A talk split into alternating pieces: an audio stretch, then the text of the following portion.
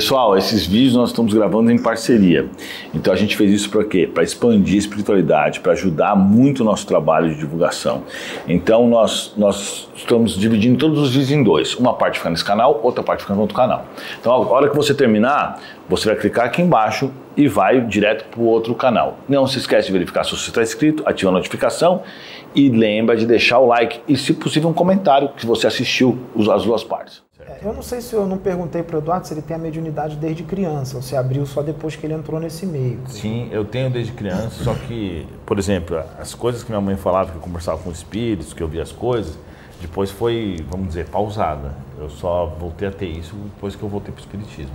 Entendi. Mas eu tinha muita mediunidade quando eu era criança. Eu já tinha acontecido umas coisas, tipo, eu vi minha tia morrer, ela realmente tinha morrido no hospital. Mas adolescente, mas... assim, com 20 e poucos anos, tu tinha ou... Não, não tinha não. Eu tinha acessibilidade, me sentia mal nos lugares, mas eu não me preocupava muito com isso, não estava nem aí, na verdade, para isso. Então... É. No meu caso, eu tenho desde que eu nasci. É. Muito forte. As experiências são fortíssimas desde criancinha, desde bem novinho. Entendeu?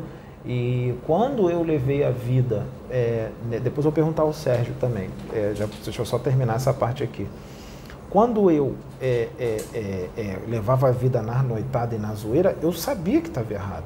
Eu sabia que estava errado, mas eu, eu falava, pô, não vem a resposta para mim. Eu já fui tudo quanto é canto, não vem a resposta, ninguém dá uma resposta concreta. Só veio uma resposta uma vez quando eu tinha uns 28 anos, né? Uma resposta profunda, mas eu mesmo assim eu continuei, porque eu falei, ah, tô muito novo, 28, não, tem que zoar mais, não sei o quê, só quando tiver lá com os 40 e tal que eu paro, não sei o quê. Entendeu? Então, é... e eu tendo as experiências espirituais, que eu já contei algumas aqui, mas é sempre bom repetir, porque está sempre chegando pessoas novas. E agora ele está aqui, tem muita gente que está no canal dele que nem deve saber da existência daqui da plataforma. Entendeu? Então, eu tendo as experiências que eu posso contar depois com calma, porque são muitas experiências e nem ele sabe, porque ele não tem tempo de ficar vendo os vídeos da plataforma, porque são longos, que ele tem muita coisa para fazer, mas ele vai ficar sabendo com o tempo que são muitos assuntos, a gente vai trazendo, a gente tem muito conteúdo para trazer, entendeu? Mas mesmo assim eu continuava, entendeu? Porque na minha cabeça eu programava assim, pô, chegar a tal idade eu vou, eu vou parar, não sei o quê, mas eu poderia desencarnar antes de, de começar a parar, entendeu? Então, perguntar para o Sérgio se ele sempre teve mediunidade ou se ela começou a ser mais aberta aqui na plataforma. Não, eu tive uma primeira experiência com 7, 8 anos. Eu vi um espírito no meu quarto mais alto que a janela, então que não, assim, aquilo para mim já me impactou porque não era humano, né? Assim, não era encarnado. Então, é, eu até comentei esses dias, eu conseguia perceber ele estava à frente da janela, mas eu, ele era etéreo, mas eu conseguia ver que o corpo dele tinha um volume, então ele estava, ele tinha uma projeção de, de 30, 40 centímetros, então ele tinha uma robustez. Só que eu tinha 7, 8 anos, então aquilo me assustou muito, porque ele apareceu de forma a me assustar mesmo, né? E eu fiquei, eu morava num sobrado, em São Bernardo do Campo, eu fiquei alguns anos, eu acendia a luz subia com a luz acesa, de olhos fechados, acendia outra luz por alguns anos e a minha família não soube me orientar sobre aquilo ou não deu a importância, acho que isso é importante citar. Eu citei o fato algumas vezes, mas assim, eles não, não levaram muito em consideração. Então assim, eu não tive nenhum tipo de orientação, o que, que eu fazia? Como eles subiam antes, eu ficava até mais tarde assistindo TV, alguma coisa de criança ali, e quando eu subia eu tinha essa estratégia. Acendia uma lâmpada, chegava até o outro topo da escada, acendia outra, ia de olho fechado até o quarto, acendia a luz do quarto, olhava o quarto, pô, não tem espírito nenhum, né? Vou dormir tranquilo. Aí que eu ia, apagava a luz e ia para a cama. É, eu tive ao longo da vida algumas experiências, eu não sou clarividente, mas assim, é, a espiritualidade, né? Deus decidiu me mostrar ao longo, assim, vamos supor, de cinco em cinco anos, estou só supondo, tá? É, de tempos em tempos eu tinha alguma, alguma visão na rua, alguma coisa assim, mas é, bem esporádica. O que eu tive, que eu sempre, a gente conversa tal, o que eu acredito foi minha primeira mediunidade, até para me, me levar a alguma coisa, foi a, o desdobramento consciente, que é recorrente, sempre acontece, e o que me impactou mesmo, que me fez buscar mais o espiritual, acho que a gente já falou disso, se a gente não falou, uma oportunidade. Eu estava desdobrado numa ocasião, eu li o, eu, E a Vida Continua por umas três horas, eu estava lendo e eu dormi. Eu tinha 32 anos, 33 E a vida anos. continua é do Chico Xavier, né? Isso. Ah, acho que eu já li já. É, eu li esse livro, né? Eu já, eu já me interessava por kardecismo, por Chico, por essas coisas e tal. é, mas estudava muito sozinho, né? De cama e tal, conseguia livros. Minha avó, minha tia era de centro espírita kardecista, é, sempre tinha livros em casa, essas coisas. Sempre foi facilitado para mim o acesso, isso que eu quero dizer. Mas com 32, 33 anos mais ou menos, eu tive um desdobramento onde eu, eu tinha. é, aconteceu uma situação né, desdobrado, onde eu evangelizava um espírito e ao olhar à, à direita eu vi várias silhuetas de es- espíritos que aproveitavam aquilo que eu estava dizendo para aquele, porque ele chegou falando assim: eu vou me vingar, me matar, é, vou matar, vou me vingar e tal.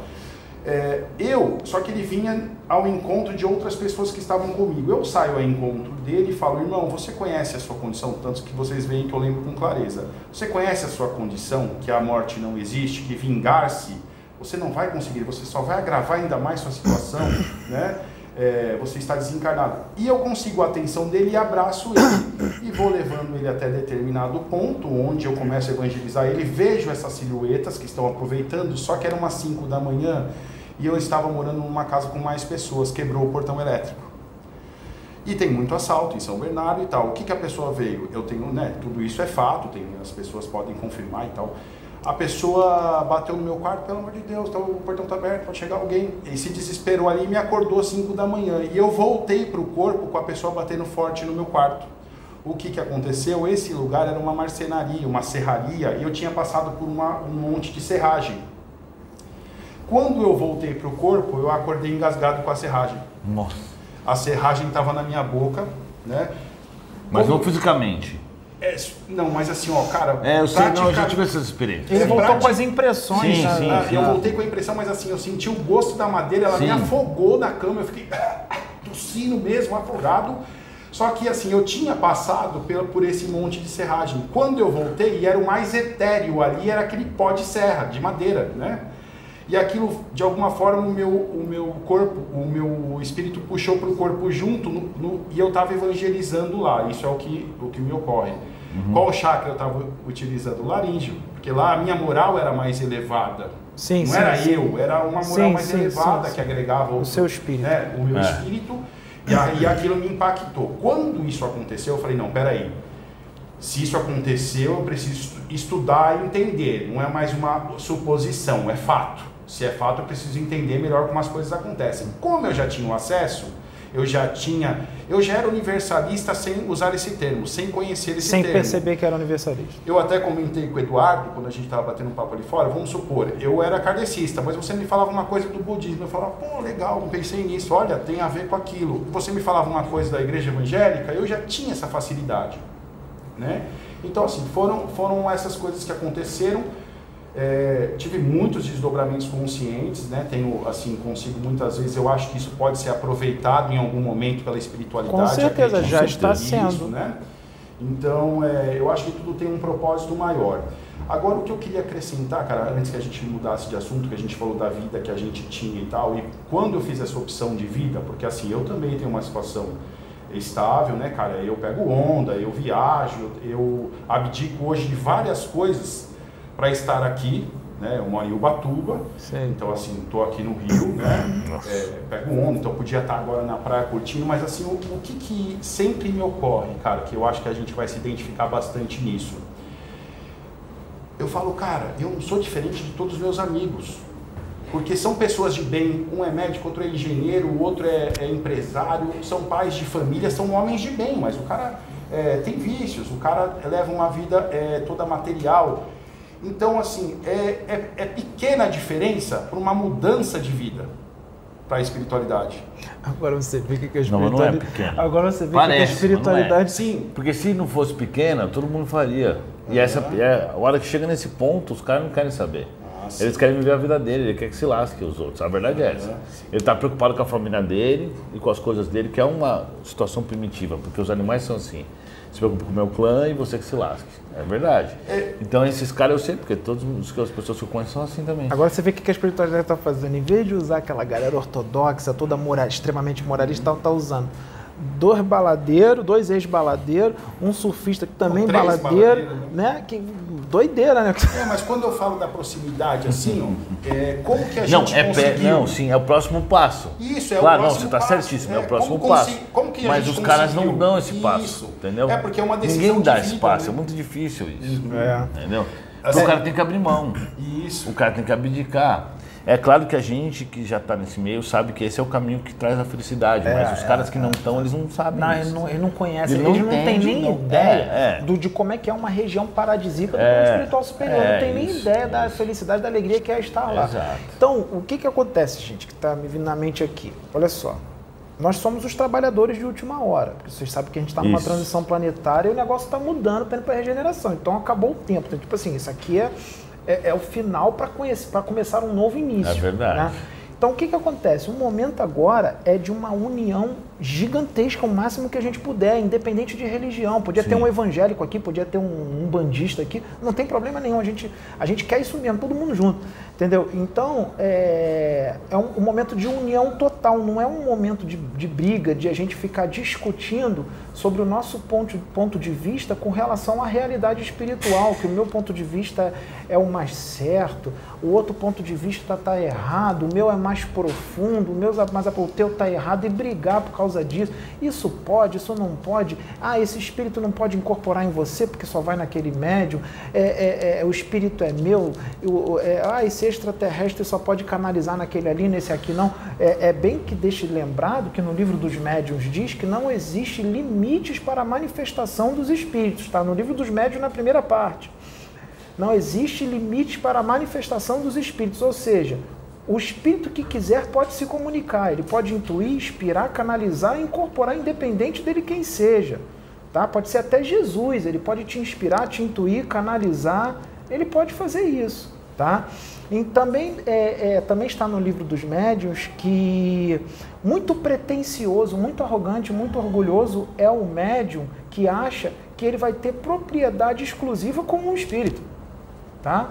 Isso não existe também. Se um espírito fala para o médium assim, eu vou trabalhar só com você e com mais nenhum outro, isso é um teste para o médium. Ele está testando o médium, porque a espiritualidade nos testa o tempo inteiro, para ver qual vai ser a resposta do médium. Porque você não é obrigado a aceitar tudo o que os espíritos mandam, você tem livre-arbítrio. Pode ser até Jesus Cristo. Você pode negá-lo, ele vai, ele vai respeitar, ele vai respeitar o seu livre-arbítrio.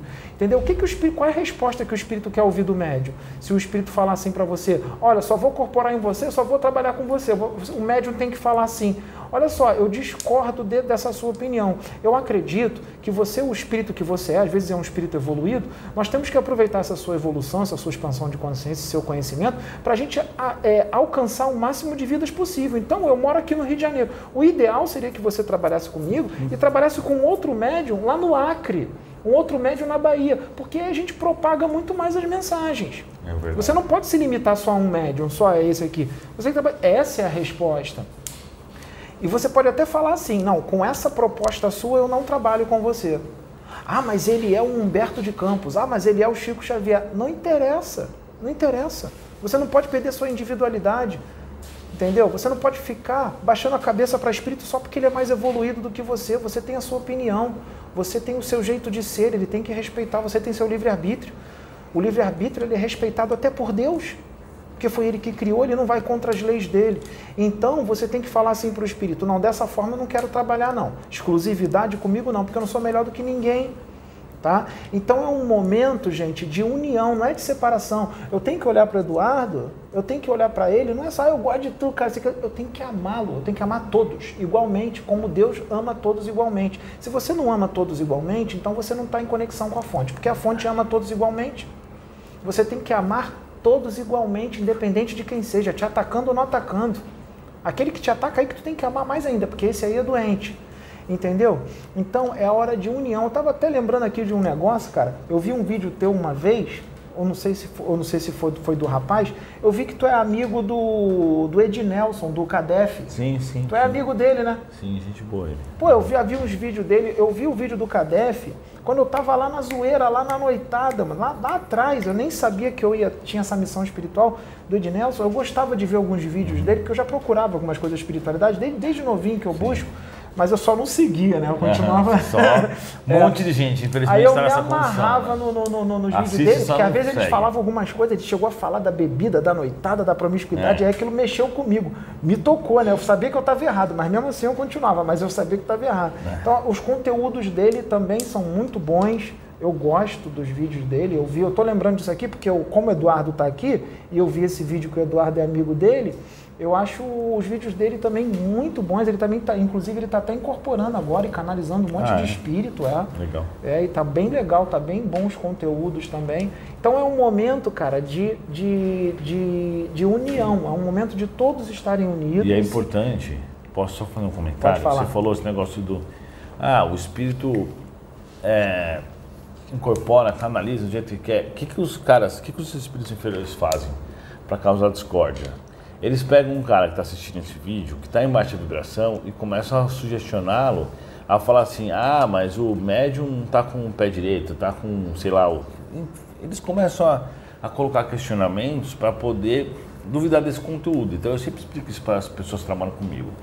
Não importa o problema que você vai ter. Se você tiver é, loiro, é, eles vão falar isso. Se tiver moreno, eles vão, eles vão procurar o problema que eles mais acham só para poder te criticar, para poder tentar te afetar. Então, é, a gente quando vai ler esses comentários tem que levar em consideração isso. É claro que se for alguma coisa, uma crítica verdadeira e construtiva, ótimo. Na verdade, qualquer um pode comentar o que quiser. Até os que criticam é bom comentar para dar engajamento. Mas, é, de fato, tem que tomar cuidado com essas armadilhas, porque eles pegam algumas coisas que não tem nada a ver e colocam de uma forma que parece que tem a ver, e aí eles vão lá e intuem outras pessoas para ir lá e comentar de forma positiva. Confirmarem aquilo. Confirmar aquilo para ferrar com o trabalho todo. Quer dizer, a pessoa está sendo usada pelas Isso. trevas e acha que não está. É, e acha que não tá. Acha, que está na você- luz. Isso. Fala que é espírita, É. fala que não, eu... e na verdade está sendo usado por espírito das trevas. Porque não adianta você falar que é espírita, falar de Jesus, ter os livros todos na cabeça, se as suas atitudes não condizem é com, que- com os ensinamentos que estão ali dentro. Porque isso aí que ele falou das obsessões, eu tenho um certo conhecimento com relação a isso. A gente vai aproveitar que ele está aqui, que ele vai estar aqui todo final de semana. Ele está até convidado para vir na nossa reunião amanhã, às três horas da não, tarde. né? Ah, tá. da- Nesse, ah, tá. Não, esse final de Ah, semana. sim. Não, Aí mas eu- a gente vai querer, a gente vai começar a fazer mais reuniões dessas. Isso. né? Então, amanhã tem a reunião 3 horas da tarde. Você está convidado claro, e a gente faz esses conteúdos amanhã.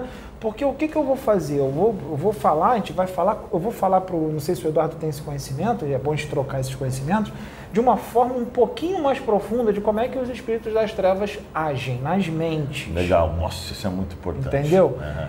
Por quê? Eu tô- a gente aqui fala de extraterrestre, porque eu tenho contato com extraterrestre desde novinho. Isso é muito bom, nós temos que falar mesmo dos extraterrestres, A dos gente seres pode de outros mundos. disso, né? É, Mas- isso. Tem contato, mas a gente tem que se preocupar com uma coisa agora. Nós não somos do planeta Terra, mas nós estamos aqui. No momento, o planeta Terra é nossa casa.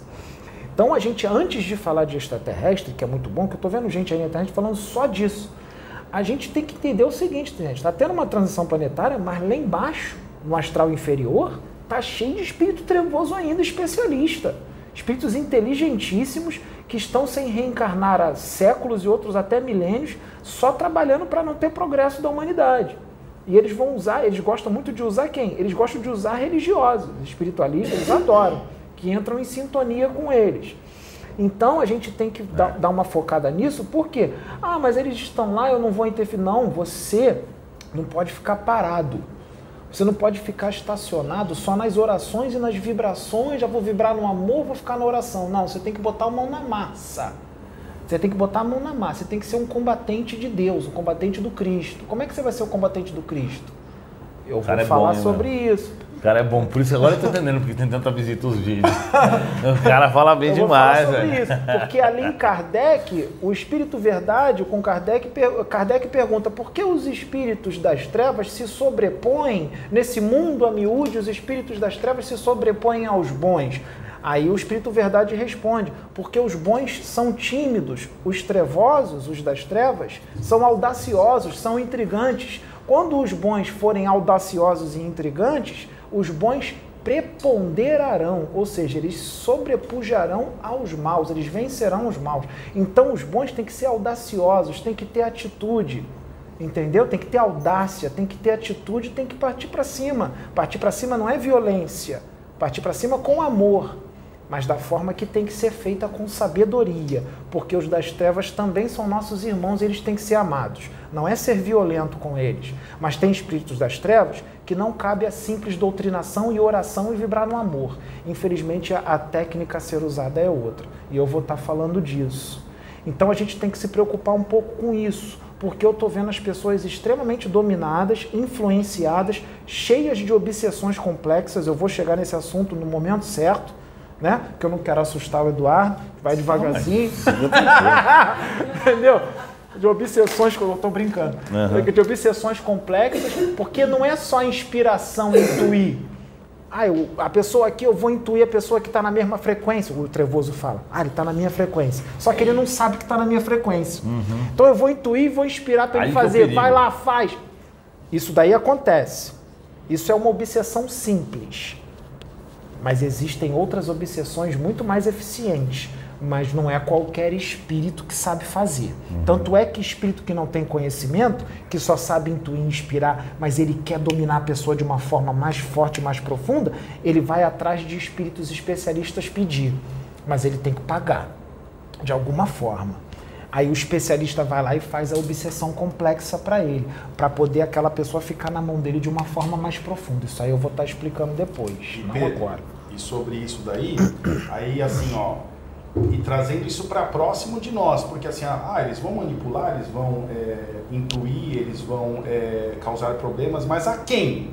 Aos nossos, a nós mesmos, aos, é. aos que a gente ama, aos nossos aos que nos cercam para chegar a afetar a nós ou a um ao outro, enfim. É, isso é muito mais próximo de nós, porque assim, isso não está distante de nós, porque você fala, pô, região é, abissal, então as pessoas veem isso como a parte da vida cotidiana, e na verdade isso é o dia a dia, 24 horas por dia, isso está acontecendo o tempo todo em tudo. Por isso a necessidade da, que a gente tem de se conectar com Deus em tudo, no que a gente vai decidir, no que a gente vai fazer, né? Então, e no meu grupo eles tentam implantar pessoas, né? Eles pegam uma pessoa que parece muito boa, que parece muito bem e tentam implantar dentro do meu grupo, entendeu? Olha aí. E aí é difícil demais você perceber. Às vezes você demora um tempo para perceber e ela já pode ter causado um certo dano, entendeu? E outra coisa, e um ela médium... vai lá causar discórdia, só que ela é. não vai chegar na cara dura. Ela vai lá e fala uma coisa. Uhum. Porque, tipo, o espírito do, do mal tá comandando ela. Uhum. Então ela parece super do bem, não sei o que. Ela vai lá e fala uma coisa. Fala, Pedro, mas você viu que, meu, ele é meio. Ele faz esse negócio meio errado, não é? Tipo, ela vai começando a causar discórdia, é, começando discord. a plantar. Esses são os piores, porque é muito difícil de então, você identificar. Eu vou Ai, mostrar desculpa. de uma forma profunda como é que esses especialistas fazem isso aí que ele está falando.